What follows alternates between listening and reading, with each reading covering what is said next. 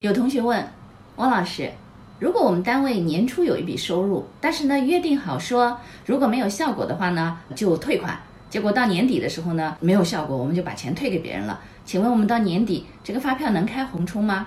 当然可以，请注意啊，你确认收入开具了发票，但是呢如果最后发现因为各种各样的原因导致销售退回了，对不对？或者说要打折扣了。都可以，呃，全额或者是差额，在业务发生的那个月开红冲的票，这个是可以的。嗯，所以呢，增值税的发票在未来管理的过程当中，还是有蛮多，特别是全店发票，还是有很多新的东西的，大家要及时学习哦。